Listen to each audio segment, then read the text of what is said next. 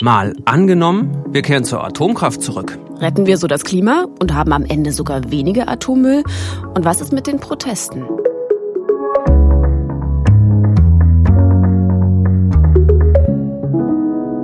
Mein Name ist Justus Kliss. Und ich bin Vera Wolfskämpf. Wir arbeiten hier fürs ARD Hauptstadtstudio in Berlin. Und ihr hört mal angenommen den Zukunftspodcast der Tagesschau, in dem wir jede Woche so ein kleines Gedankenexperiment machen. Atomkraft? Ja, bitte, heißt es diesmal bei uns. Vor zehn Jahren gab es ja die Atomkatastrophe in Fukushima und danach hat Deutschland den endgültigen Atomausstieg beschlossen. Andere Länder nutzen dagegen weiterhin Kernenergie, weil sie klimafreundlich ist und äh, natürlich weniger CO2 ausstößt. Mal angenommen, auch wir nutzen wieder mehr Atomkraft, um Energie zu gewinnen. Dann könnte sich die Tagesschau in Zukunft vielleicht so anhören. Deutschland hat zehn Jahre früher als geplant die Klimaziele erreicht. Durch neue Atomkraftwerke konnte der CO2-Ausstoß deutlich gesenkt werden, so das Umweltbundesamt laut neuesten Berechnungen. Allerdings ist weiterhin ungeklärt, was mit dem radioaktiven Abfall passiert. Anhaltende Proteste und Klagen der Bevölkerung erschweren die Suche nach einem Lager für den Atommüll. Also jenseits vom Atommüll, schöne Vorstellung eigentlich. Die Atomkraftwerke produzieren immer genug Strom und die Klimaziele erreichen wir ganz nebenbei. Ich habe mit einer Frau gesprochen, für die dieses Argument ganz entscheidend ist, wenn sie an die Zukunft denkt. Sogar so entscheidend, dass sie von der Atomkraftgegnerin zur Befürworterin geworden ist. Anna Veronika Wendland heißt sie.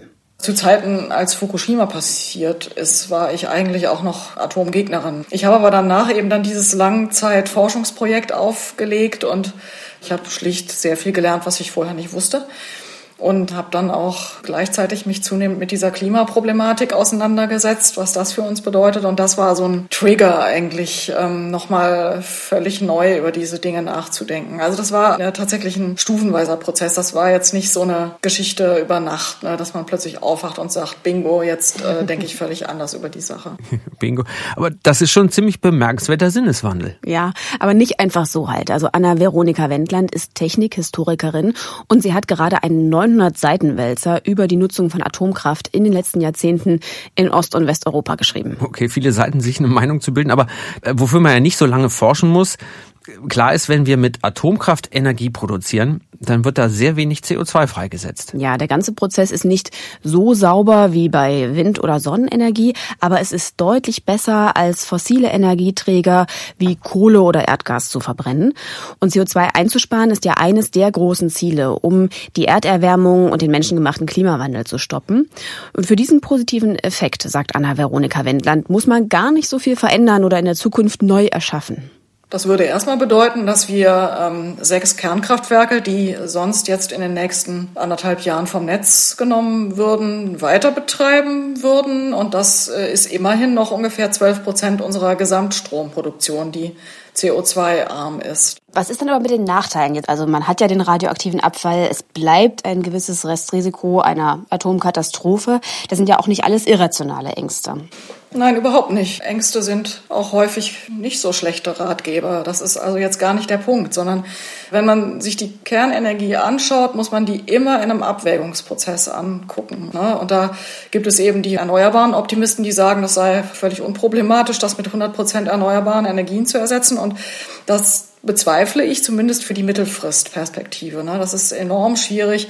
Es ist nicht das Problem, jetzt einfach neue Windkraftanlagen oder Photovoltaikanlagen zu bauen, sondern das wirkliche Problem ist ein äh, komplexes System aus erneuerbare Energien erzeugern und speichern und dieser digitalen Infrastruktur, also dieser ganzen Steuerungstechnologien aufzubauen.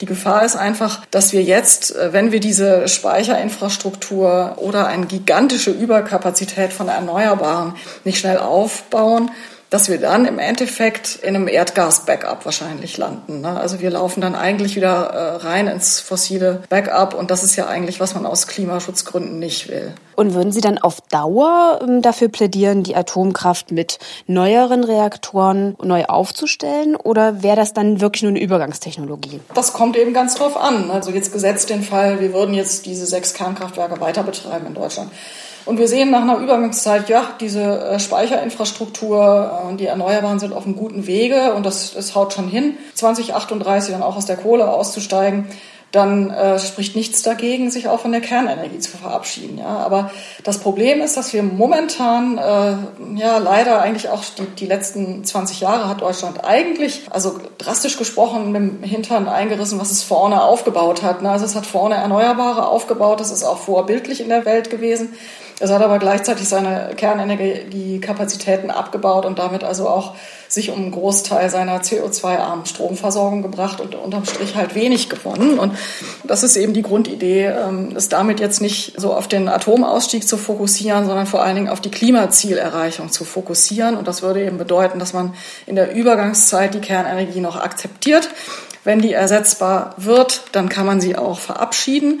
Sollte sich herausstellen, dass das aus welchen Gründen auch immer, jetzt aus ökonomischen oder Akzeptanzgründen oder anderen, mit dieser 100 Prozent erneuerbare Energieninfrastruktur nicht zu erfüllen ist, dann muss man tatsächlich auch wieder über neue Kerntechnik nachdenken. Aber ich glaube, das wäre dann tatsächlich sehr weit in die Zukunft gedacht. Ich würde für Pragmatik plädieren. Also pragmatisch aus Ihrer Sicht wäre, wenn wir die sechs Atomkraftwerke weiterlaufen lassen, statt wie geplant abzuschalten. Mhm. Aber sag mal, Vera, was würden wir denn da an CO2 einsparen? Anna-Veronika Wendland rechnet vor, dass wir mit der Atomkraft ein Zehntel weniger CO2 ausstoßen würden, gerechnet auf den gesamten Ausstoß 2023. Andere Rechnungen gehen so von sieben Prozent CO2-Ersparnis aus. Also jedenfalls ist das schon was. Aber deswegen denken ja auch andere Länder nicht daran, ähm, ihre Atomkraftwerke abzuschalten. Im Gegenteil, also Frankreich äh, modernisiert gerade seine Anlagen und in Großbritannien werden sogar neue gebaut. Eine Zukunft mit Atomkraft in anderen Ländern also auf jeden Fall. Aber CO2 einsparen mit Atomenergie, das müsste doch auch in unserem Szenario für Deutschland sehr attraktiv sein für Klimaschützer und Klimaschützerinnen. Das habe ich auch gedacht. Deswegen habe ich beim Öko-Institut nachgefragt, das auch die Bundesregierung berät. Und da arbeitet die Ingenieurin Charlotte Lorek. Naja, Atomkraft ist natürlich klimafreundlicher als Kohle und Gas, insofern als da keine Verbrennungsemissionen direkt auftreten. Wenn wir das uns mal vorstellen, dieses Szenario, dann hätten wir vielleicht so eine Mischung aus erneuerbaren Energien und unglaublich viel Atomenergie, deutlich mehr als wir jetzt im Strommix hätten. Das würde schon die Emissionen natürlich deutlich senken, das ist so.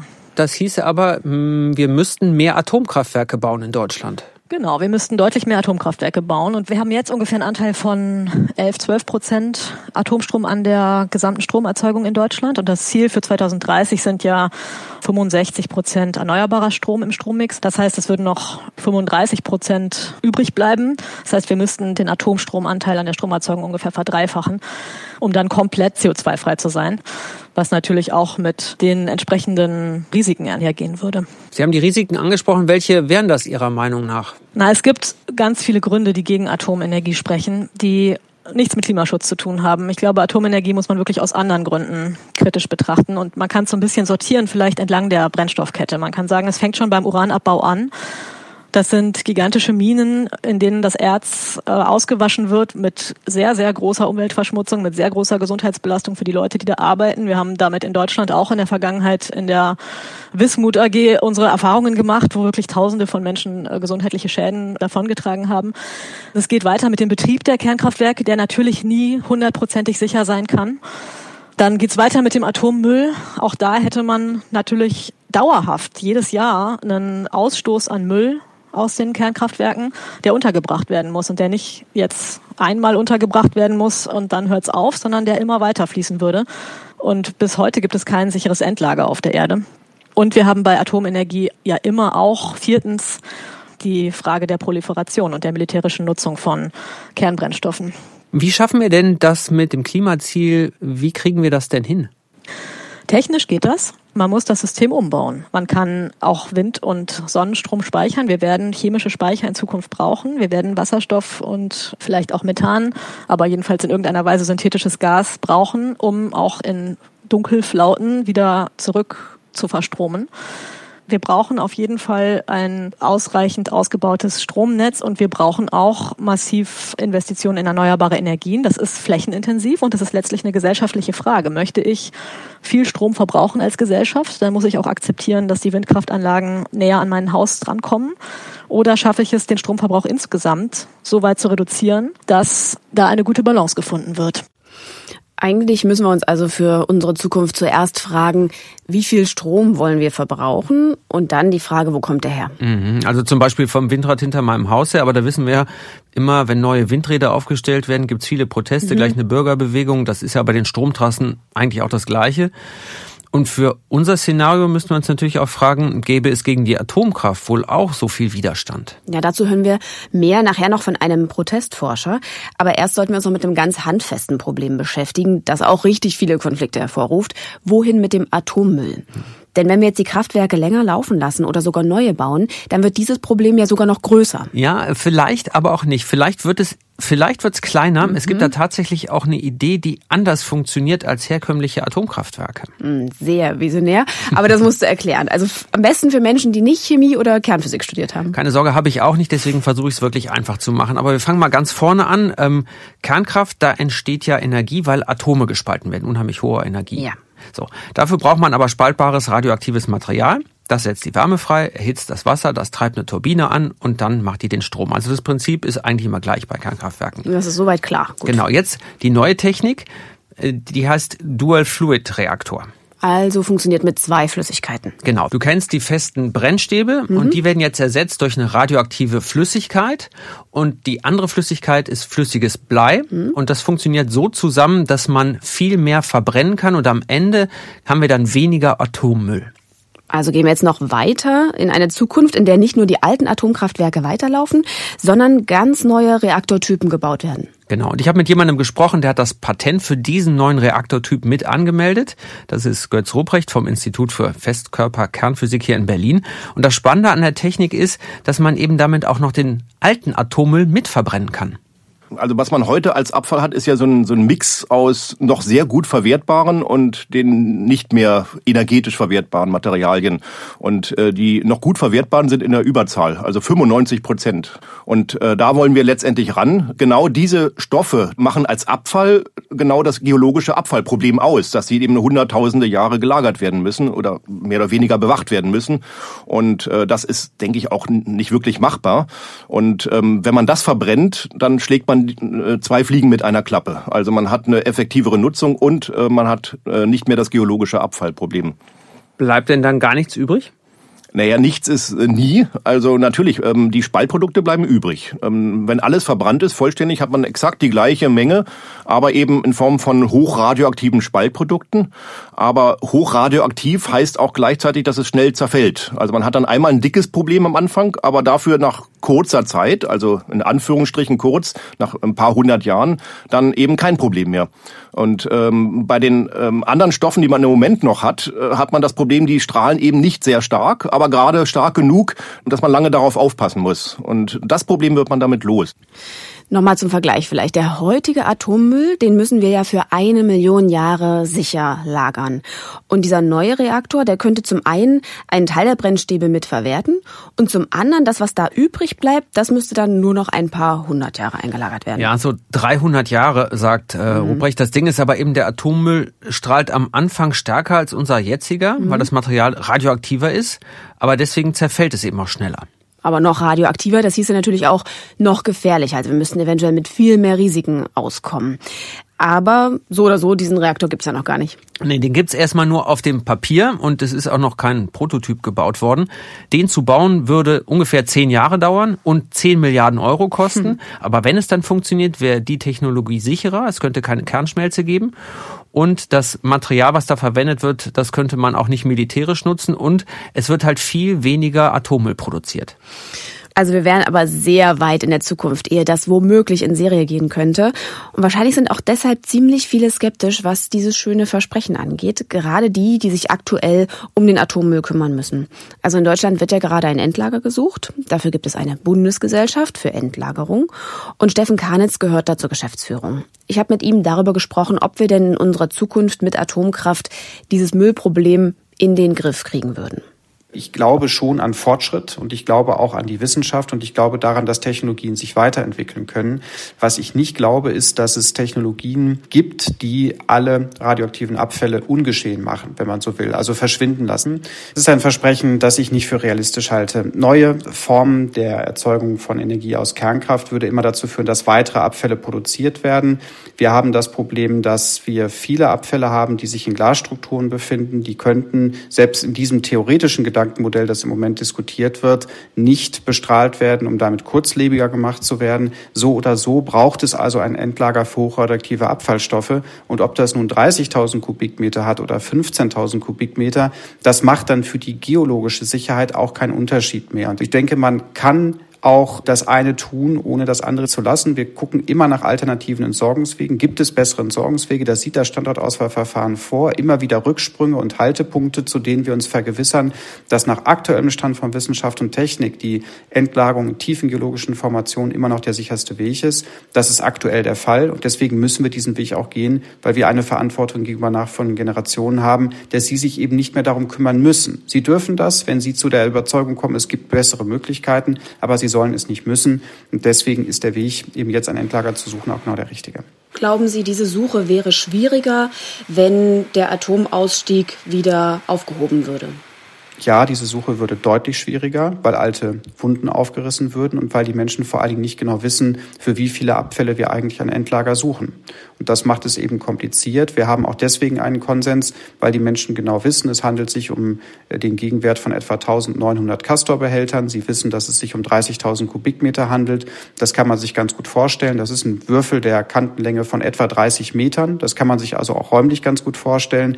Damit ist es für die Menschen greifbarer. Und in dem Moment, wo es offen gehalten wird, bleibt es nicht greifbar. Dann gibt es immer wieder auch die Sorge, bleibt das denn ein Endlager für die Abfälle, die in Deutschland produziert werden oder kommen nicht irgendwann auch andere Länder auf die Idee, wenn wir in Deutschland ein gutes Endlager haben, hier Abfälle entzulagern. Das ist heute sicher geregelt. Es handelt sich um ein Endlager nur für in Deutschland verursachte Abfälle. Aber all diese Sorgen würden dann wieder aufkommen. Ich prophezeie, dass es dann deutlich schwierigere Diskussionen gibt als die, die wir jetzt schon haben, äh, um Vertrauen zu schaffen in die Endlagerung. Also beim Atommüll bleibt auch in unserer Zukunft noch die Frage, wohin damit? Ja, dieses Problem, das reicht auch richtig weit in die Zukunft. So weit, dass es einen sehr spannenden Forschungszweig gibt, der nämlich sich die Frage stellt, wie können wir solche Endlager kennzeichnen? Dass also auch Menschen noch in 10.000 Jahren wissen, Finger weg, das ist richtig gefährlich hier. Und dafür versuchen eben ähm, viele schlaue Leute ein universell verständliches Symbol zu finden. Atomsemiotik heißt das. Das ist echt schräg, aber nicht, nicht blöd, sich da Gedanken zu machen. Aber soweit sind wir ja noch lange nicht. Wichtiger wäre ja, dass wir überhaupt erstmal ein Endlager finden. Mhm. Finnland ist momentan das einzige Land, das zumindest schon einen Standort hat. Finnland hat, wie es jetzt auch in Deutschland passiert, die Bevölkerung direkt eingebunden und letztlich haben die Leute vor Ort zugestimmt, weil sie sich vom Bau dieses Endlagers auch Jobs und Steuereinnahmen versprechen. Und in Finnland sollen in ein paar Jahren die ersten Brennstäbe eingelagert werden.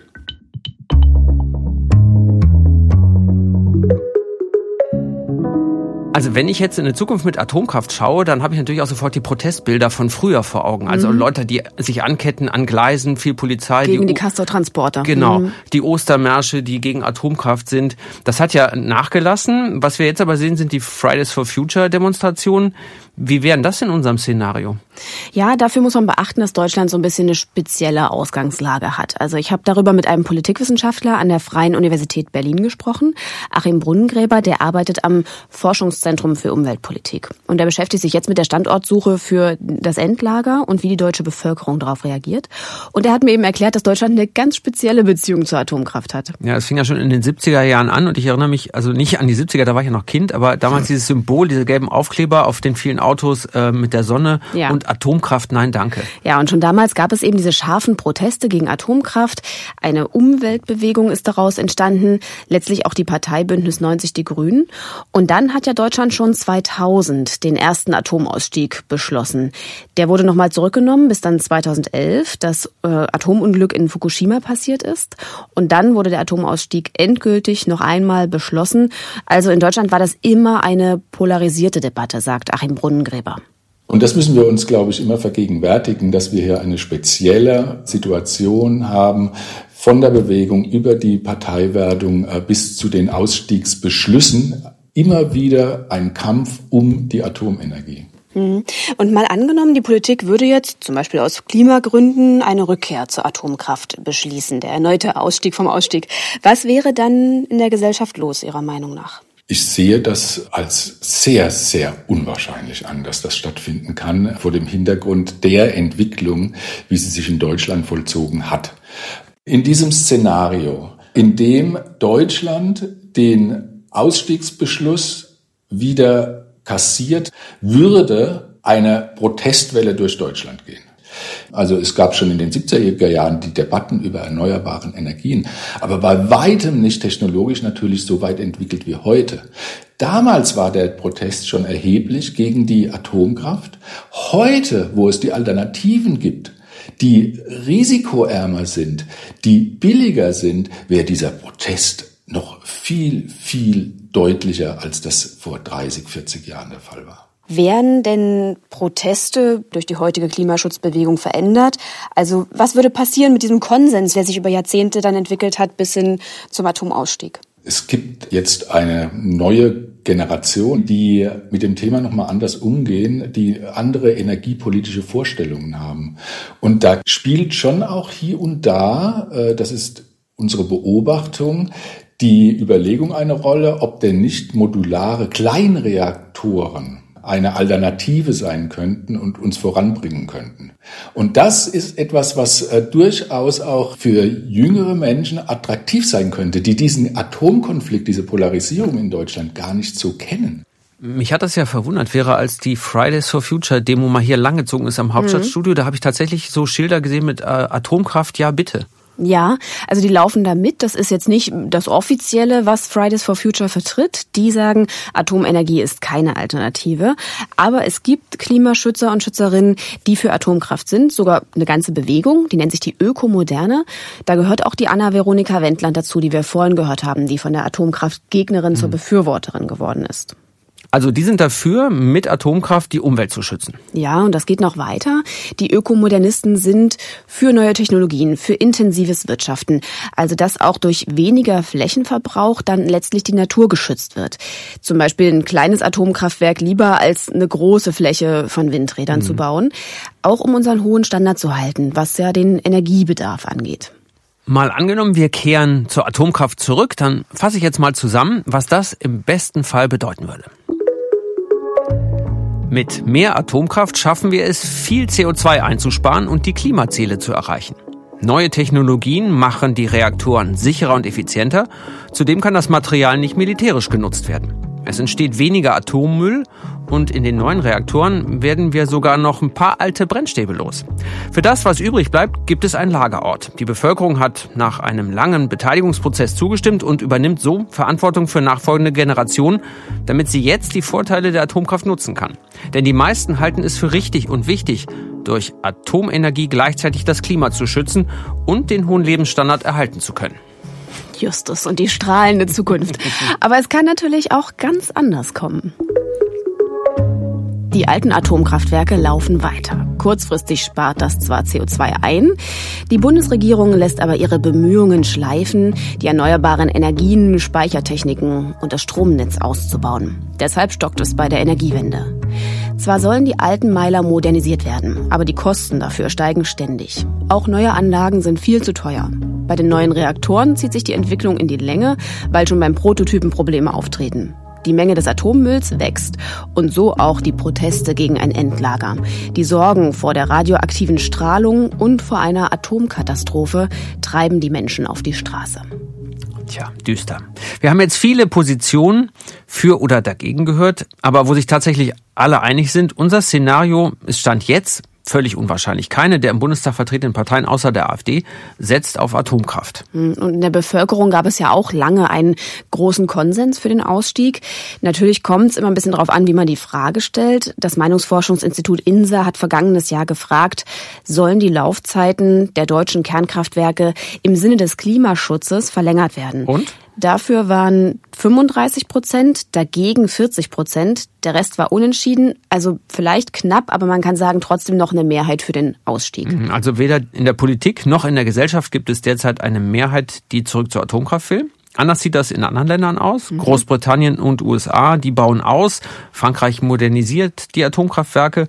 Und die Vereinigten Arabischen Emirate haben letztes Jahr die erste Anlage in Betrieb genommen. Mhm. Also auch wenn Deutschland aussteigen will, für andere Länder könnte unser Szenario durchaus Realität werden. Der Ausstieg aus dieser Podcast-Folge ist jedenfalls beschlossene Sache und sicher.